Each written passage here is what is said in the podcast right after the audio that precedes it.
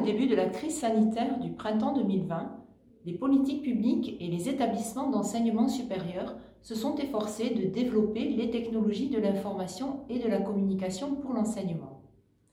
Ces innovations pédagogiques étaient alors présentées comme des ressources matérielles conçues pour améliorer les situations d'apprentissage. Mais leur valeur pédagogique, c'est-à-dire leur utilité, restait faiblement perçue ou non perçue par les enseignants-chercheurs. Intégrer l'utilisation des outils numériques dans les pratiques pédagogiques nécessite une formation et un accompagnement. Cela implique également une bonne relation entre enseignants-chercheurs et personnel des services support informatique numérique. Dans notre étude, nous avons investigué le phénomène de l'introduction des innovations pédagogiques dans la mission enseignement de l'enseignant-chercheur et du lien fonctionnel avec les services support dédiés. Nous nous sommes posé la question de savoir quelle est la réalité organisationnelle du déploiement des TICE dans les établissements d'enseignement supérieur. Nous avons interrogé 24 enseignants-chercheurs et 4 responsables informatiques répartis dans deux universités et deux écoles supérieures de commerce entre le 17 janvier et le 4 juillet 2019.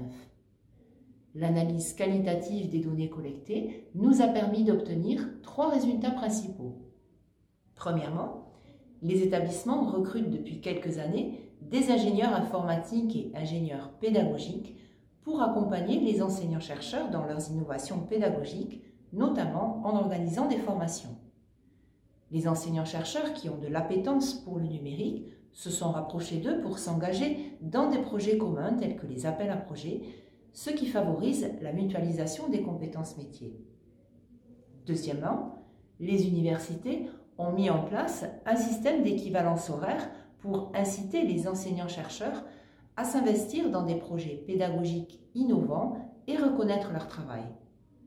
Pour leur part, les écoles de management considèrent l'activité de recherche comme le temps de travail de référence défini et comptabilisé selon un principe de modulation pour tenter d'équilibrer les fonctions du métier. Troisièmement, les établissements sont soumis à des évaluations régulières avec une obligation de résultat en termes de publications scientifiques dans un environnement devenu très concurrentiel, ce qui va orienter la stratégie de l'établissement et influencer les comportements des acteurs. Cet environnement ne contribue pas à favoriser le déploiement d'innovations pédagogiques et le changement de pratique des acteurs.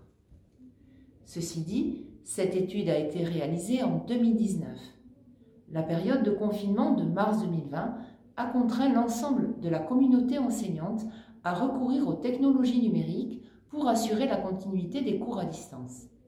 Cette situation fait et fera l'objet de nouvelles recherches dans un contexte totalement inédit.